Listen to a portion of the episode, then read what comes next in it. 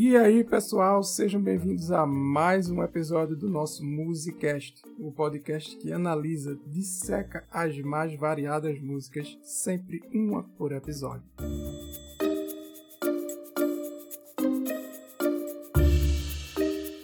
E chega de, de papo furado, solta logo essa vinheta.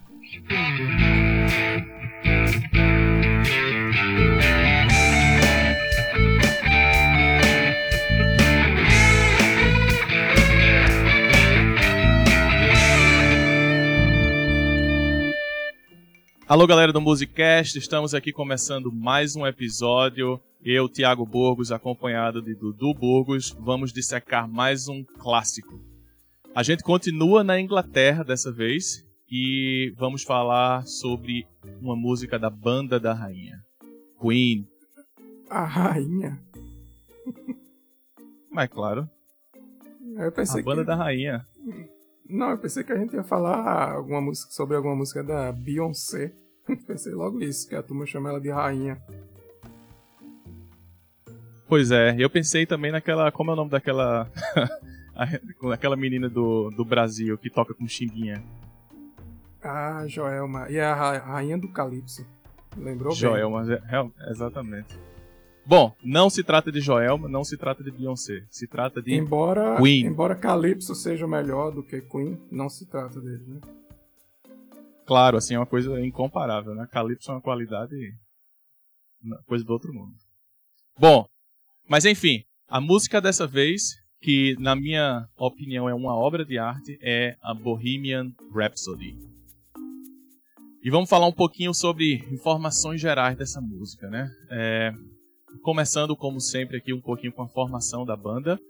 E a banda era composta basicamente por quatro pessoas: o Freddie Mercury, que é o mais conhecido de todos aí, talvez, com, com os vocais, mas Fred também tocava piano e um monte de outras loucuras aí que ele, que ele jogava no meio da música também. É, tínhamos o Brian May, que tocava guitarra, o Roger Taylor, que tocava batera, e o John Deacon no baixo. Essa, essa música ela faz parte do álbum A Night at the Opera. E aqui já vai um spoilerzinho sobre a música, né? Tem, tem é, pitadas de ópera, né? Bom, enfim, essa música ela foi gravada em 75. Isso aí já já diz um bocado aí sobre, sobre essa música, mas quando a gente para pra pensar o que é que tava rolando em 75 no ano da música, Dudu, você tem alguma ideia aí do que é que, que, é que já existia nesse, nesse período? É, é, é uma boa pergunta essa, porque sempre que eu ouço esses clássicos antigões, assim, eu geralmente gosto de ficar pensando assim, pô, mas o que é que tinha na época, né? Pra gente ter uma ideia, assim, do que a música significou, né? Do que ela ainda significa hoje, mas o, o impacto dela na época. E 1975, o cara é, sei lá, a turma idolatrava os Beatles. Os Beatles devia estar tocando We All Live in a Yellow Submarine com três, quatro acordes, entendeu? E aí Queen chega e manda uma composição dessa, deve ter sido assim abismal a diferença na época para quem realmente curtia a música, o rock. Pois é, essa, é- essa é uma boa comparação. Eu tava vendo aqui que nesse ano de 75, os Beatles lançaram Stand By Me. Que foi, foi outro sucesso também, mas como tu falaste, né? As músicas do- dos Beatles, ela tem uma... Comparado com essa composição aqui do Queen, ela tem uma simplicidade muito maior do que essa música. né? É, é, é um, Stand By Me é uma boa música, sabe? Assim, não me entenda mal, não. Os Beatles é, são legais, assim, entendeu? Mas, assim, tem coisas daquela época que se a gente parar pra ouvir, a gente fica sem entender o sucesso que os Beatles fizeram. Eu não lembro se em 75 Joelma já tava fazendo sucesso ou ainda não. Joelma já tinha uns 50 anos em 75. viu? 75 ela tava entrando na terceira idade, né? Bote fé. Bom, beleza. Enfim, é, essa foi uma, uma das músicas que, se você a julgar pelo ano que ela foi lançada, você não tem como dizer nunca, somente ouvindo que ela, que ela foi gravada em 75. Inclusive, com muitas limitações em termos de gravação, né? Em questão de, questão de ah, ah, equipamento técnico utilizado na época, etc e tal. Mas a gente vai falar um pouquinho mais sobre isso uh, mais pra frente. É, a duração dessa música, já para começar, ela tem quase seis minutos, né? E naquela época isso já era uma coisa incomum, né? Isso já era diferente, né? Inclusive a, as gravadoras tentaram remover algumas partes da música para tentar adequar mais ao padrão da época, né? Por sorte, aí é, o Queen não não cedeu a isso aí, a música continuou do jeito que é, entendeu? Já, já, já imaginou se eles tivessem cedido e a gravadora tivesse tirado metade dessa música? Diga aí. Ô, bicho, ia ser uma perda para o acervo musical da humanidade. Pois é. Então, é, em relação à composição, é, reza a lenda que Freddie Mercury começou a compor essa música. Inclusive, é, vale salientar que ele é o principal compositor dessa música. Então, ele escreveu a música toda. E ele começou a composição lá por volta dos anos 60. E a gravação só, só foi acontecer, como a gente falou, né? O, ela só foi lançada em 75. Então ele tinha vários pedaços de, de músicas diferentes. E aparentemente Bohemian Rhapsody, uh, Bohemian Rhapsody foi uma junção aí de várias coisas. E eles mesmo falam que no, foi uma coisa completamente louca, né? Que eles gostaram de cada minuto, mas às vezes parecia uma piada por sorte, uma piada de sucesso. Né?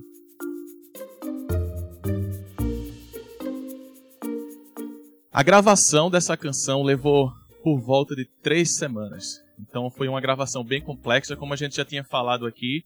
Na, em 75, os equipamentos que, que eram disponíveis naquela época não, não chegavam nem perto do que a gente tem hoje. Então tem, tinha muitas limitações.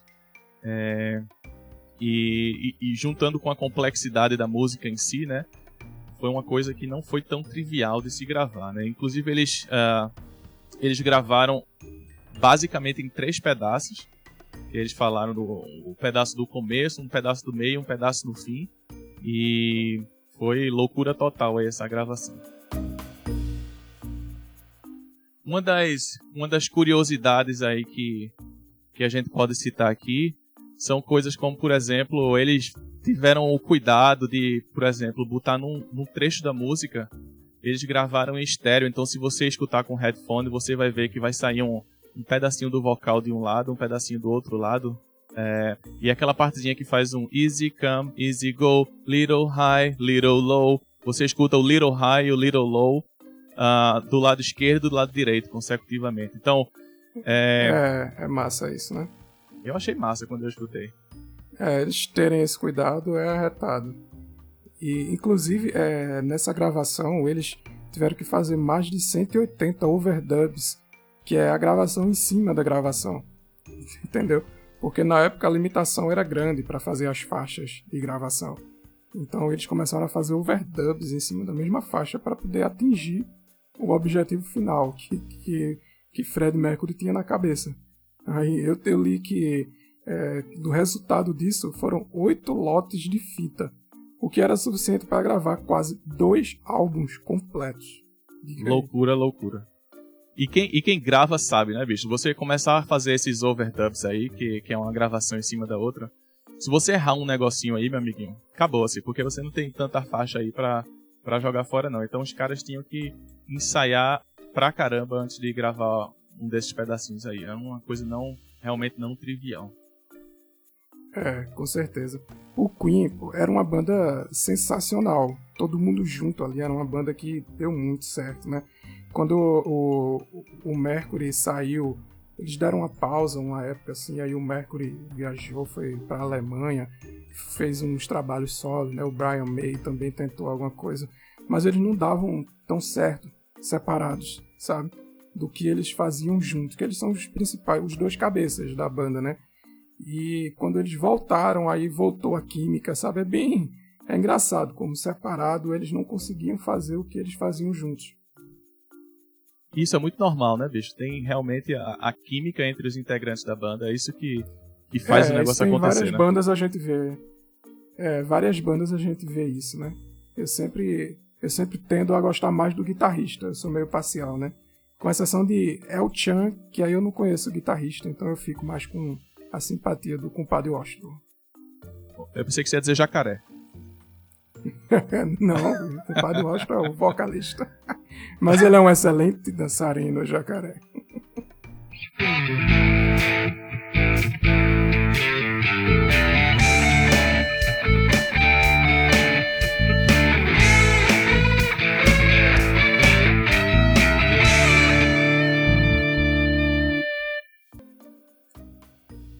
Bom, vamos falar um pouquinho agora da música em si. Como a gente já comentou aqui no, na introdução, é, essa é uma música bem complexa. Ela é dividida em diferentes partes, assim, que muda completamente a música. Então, é, só para só constar aqui, ela tem essa parte da introdução, depois tem uma parte que é mais balada, que Freddie Mercury está tocando basicamente no, no piano vem um, vem um solo de guitarra aí que a gente vai também comentar. E depois vem uma parte que, que puxa mais para uma ópera. E aí entra num, num hard rock no final. E puxando depois para a conclusão. Então, se você, se a gente pudesse dividir a música assim, ela é basicamente composta por essas seis partes. Vamos começar é, falando vamos um pouquinho. chamar de seis atos, já que ela é uma ópera quase no meio ali. Seis atos, né? Pois é, eu acho que é, é bom falar assim. Vamos começar com o primeiro ato, então, a introdução. Vamos ouvir uma palhinha. Is this the real life? Is this just fantasy? Caught in a landslide, no escape from reality. Open your eyes, look up to the skies and see.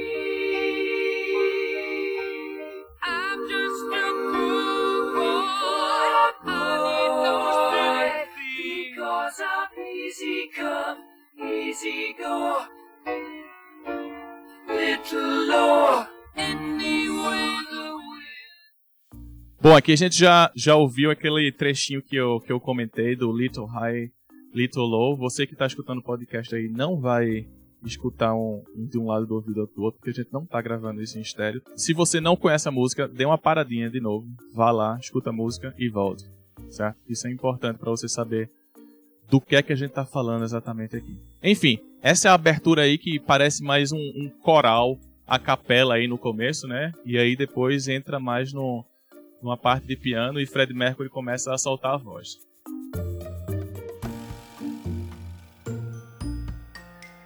Bom, então, prosseguindo aí, depois dessa introdução, a gente entra na, na parte que a gente tinha comentado aqui, que é uma parte mais balada, assim, com, com levando no piano, basicamente.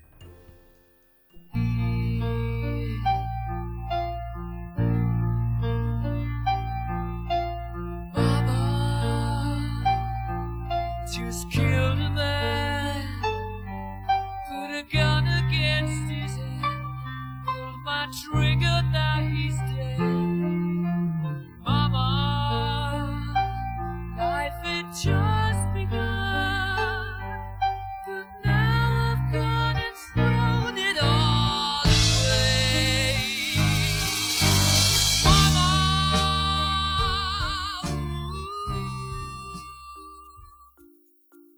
Rapaz, nessa, nessa parte aí, bicho, eu já. Você. Fred Mercury já mostra toda a capacidade vocal dele também, né? Essa parte é muito boa, né? Se a, se a gente for dividir a música, é, essa é a parte mais comum, né? E ainda assim ela é muito boa. Quando ela chega no final, então ali no ápice, que vai ser o solo, daqui a pouco a gente toca. Então, é, para mim, esse é o, o ápice da música, é ali, né? nem a ópera. É, bicho, a levadinha no piano se você toca isso, ouvir tocando isso em qualquer lugar, a galera reconhece, né? É uma coisa simples, mas bicho fica na, fica na cabeça de um jeito. E o que eu acho massa também é a, a agressividade no, no vocal dele, entendeu? Que já entra assim nesse finalzinho agora que a gente tocou. Ela já começa a rasgar mais, né? Depois que ela. Mama! Não, como. Olha, como vocalista, a gente não precisa nem falar sobre esse cara. É monstruoso demais. É demais mesmo. Vamos analisar só a música. Se a gente for falar da voz desse cara, tem que fazer 10 episódios. Pois é. Sabe quem faz um cover? Sabe quem faz um cover muito bom dessa música? Quem? Dinho Ouro Preto. quem não entendeu a piada, coloca aí no YouTube. Dinho Ouro Preto cantando Bohemian Rhapsody Queen. Meu amigo, é uma vergonha. O Queen devia processar aquilo ali, viu? Aquele cara devia pagar pelo, pelo que ele fez. Um Coitado, absurdo. cara. Vamos lá. Vamos lá. Então vamos, vamos seguindo, né? A, a, a parte que, que vem agora é justamente que Dudu já tinha comentado. é, ela sai dessa balada e emenda num, num solo de guitarra que a gente vai comentar daqui a pouco.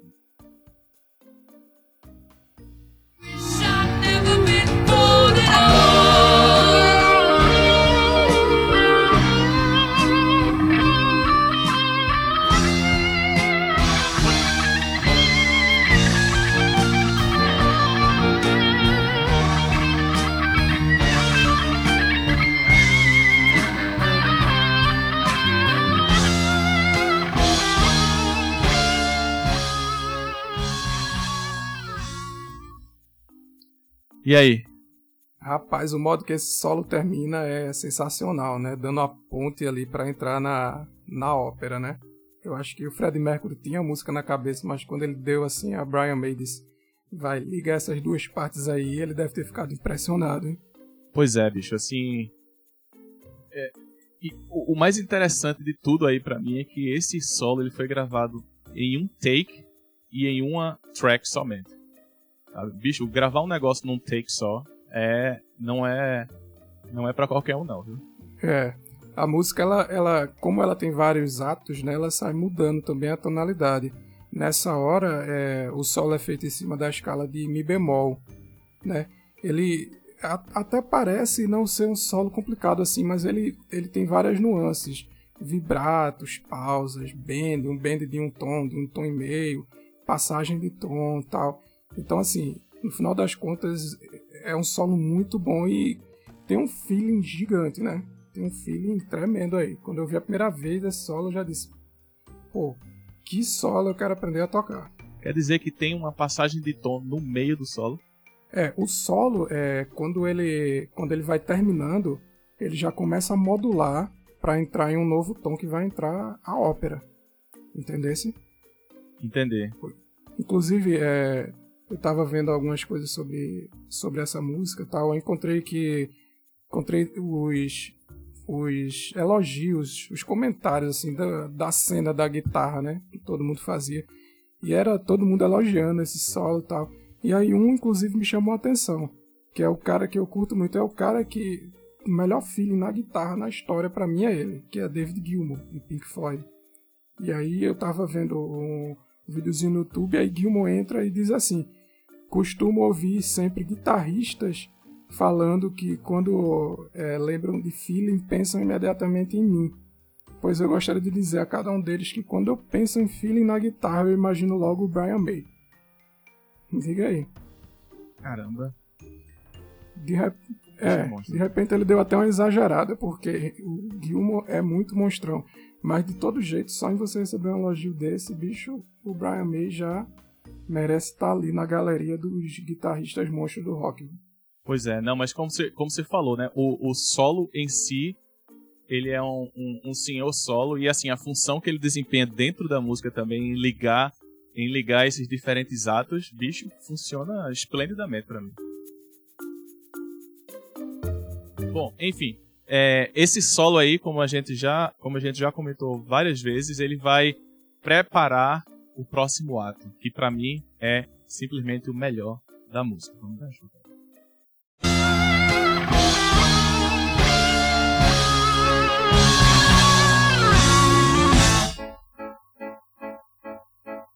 I see a little silhouette of a man. Scaramouche, Scaramouche, will you do the fandango? Thunderbolt and lightning, very, very frightening me.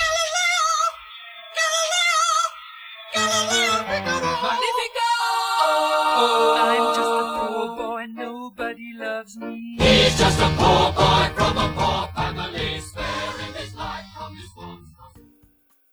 bicho é demais, isso aí é demais. Quando ele dá essas mudanças de, de, uma, de uma opereta assim, e ele vai nessa.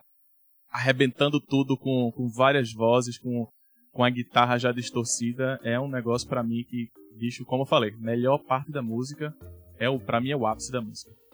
É fenomenal essa parte, né? É, é meio que um ópera rock, né? Quando ele dá as batidas lá no, dos tons, ele sempre tem uma, tem uma guitarra por trás com uma distorção. E você já se empolga muito mais do que ouvindo qualquer ópera, né?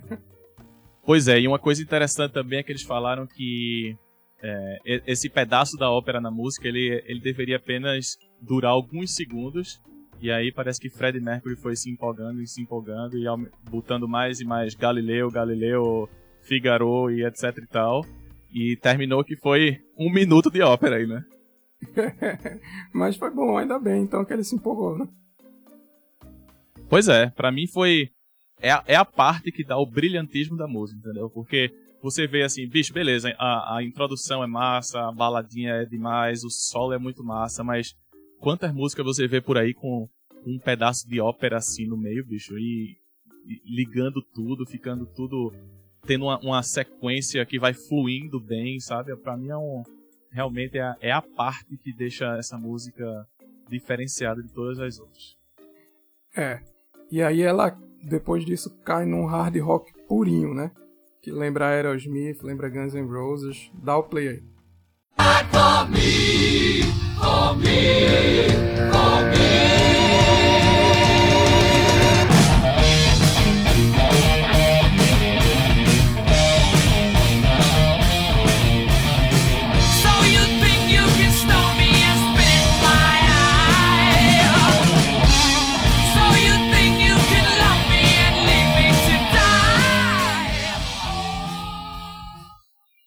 tu mencionasse aí Aerosmith e e Guns N' Roses e bicho para mim vira Guns N' Roses nesse pedaço aí. Tanto que é, para quem quiser procurar depois tem um vídeo no YouTube que é Elton John e Axel Rose tocando essa música.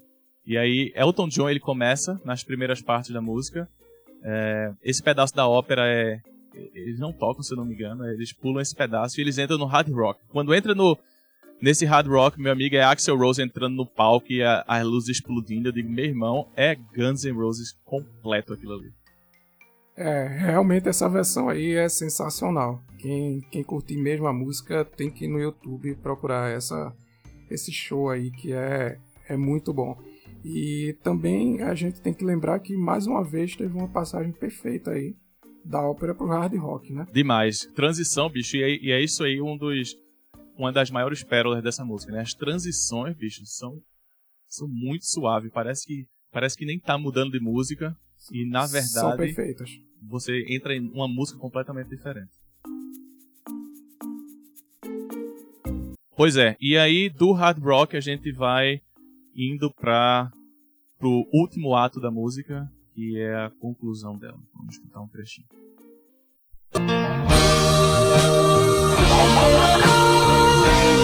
Oh.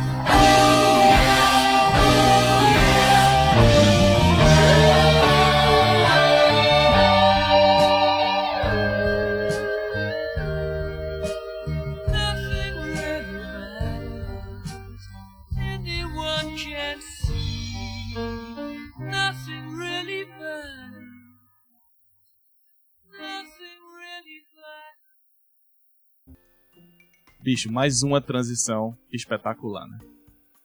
Demais. Se você encarar a música assim como como a gente tá falando em atos assim, imagine um filme, um seriado assim, é aquela parte que vai acalmar, ele acalma tudo, diz nothing really matters to me e a música se encerra, é perfeito. Bom, não tem não tenho que falar mais do que isso, é realmente perfeito aí a todas as transições, essa última aí também espetacular.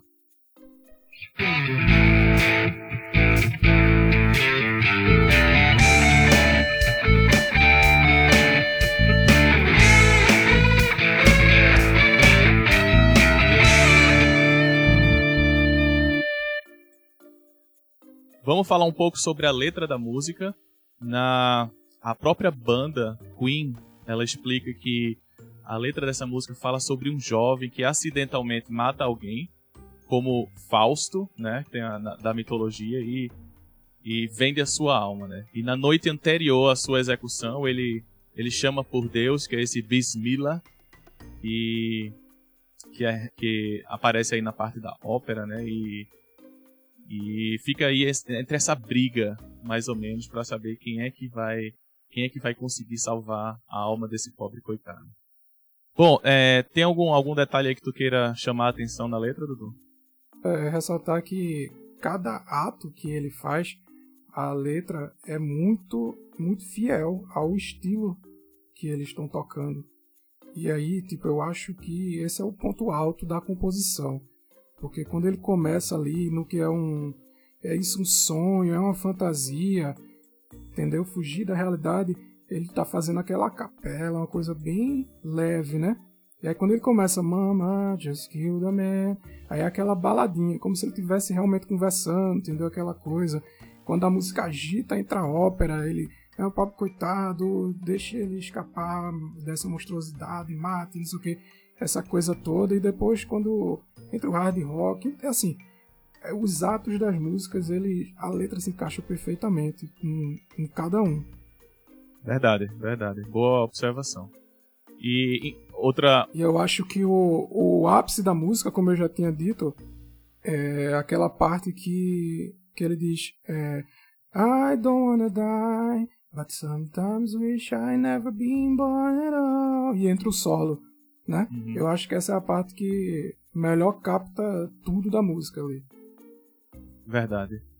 Verdade. E inclusive eu tava procurando, tava pesquisando na internet e eu vi que tem muita gente que fez estudos, estudos mesmo, sobre qual o significado real dessa letra. Então tem, sei lá, deve ter pelo menos umas três ou quatro versões aí de, de interpreta diferentes interpretações. Teorias. Exatamente, da, do que é que a letra quer dizer, do que é que ele queria dizer com isso. A, a verdade é que ela é um pouco subjetiva assim também, né? Apesar dela contar uma história, mas ela deixa deixa ali espaço para interpretações. Né? Sim, e essa é a melhor parte, né? Toda música que que não lhe entrega assim tudo mastigado, né? Que você pode pensar, pô, isso aqui pode ser aquilo, tal, acaba sempre deixando você mais curioso para ouvir de novo, para falar sobre ela, etc.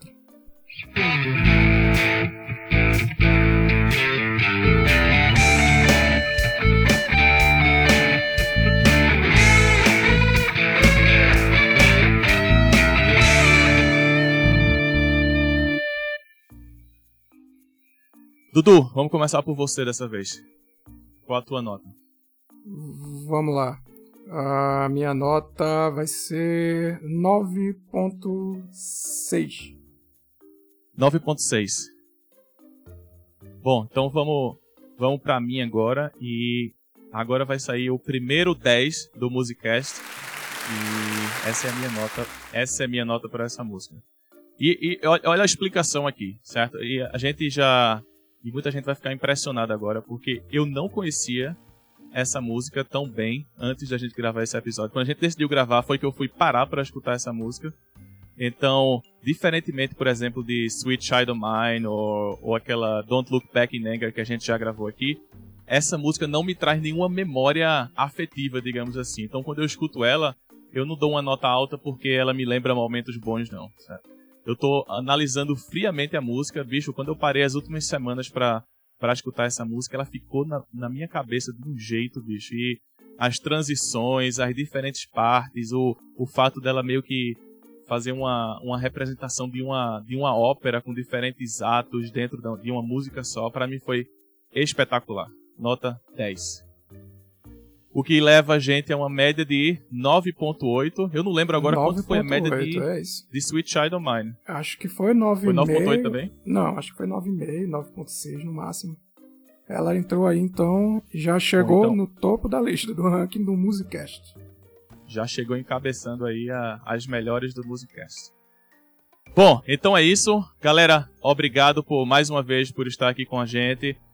Lembrando sempre, vai lá, assina o feed do podcast se você quer receber notificações para os próximos episódios.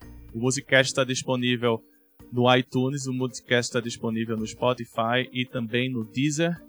E lembrando sempre, se você não encontrar, se você quiser procurar em outro lugar, a gente manda até pelo pendrive, por carta, pelo correio para você.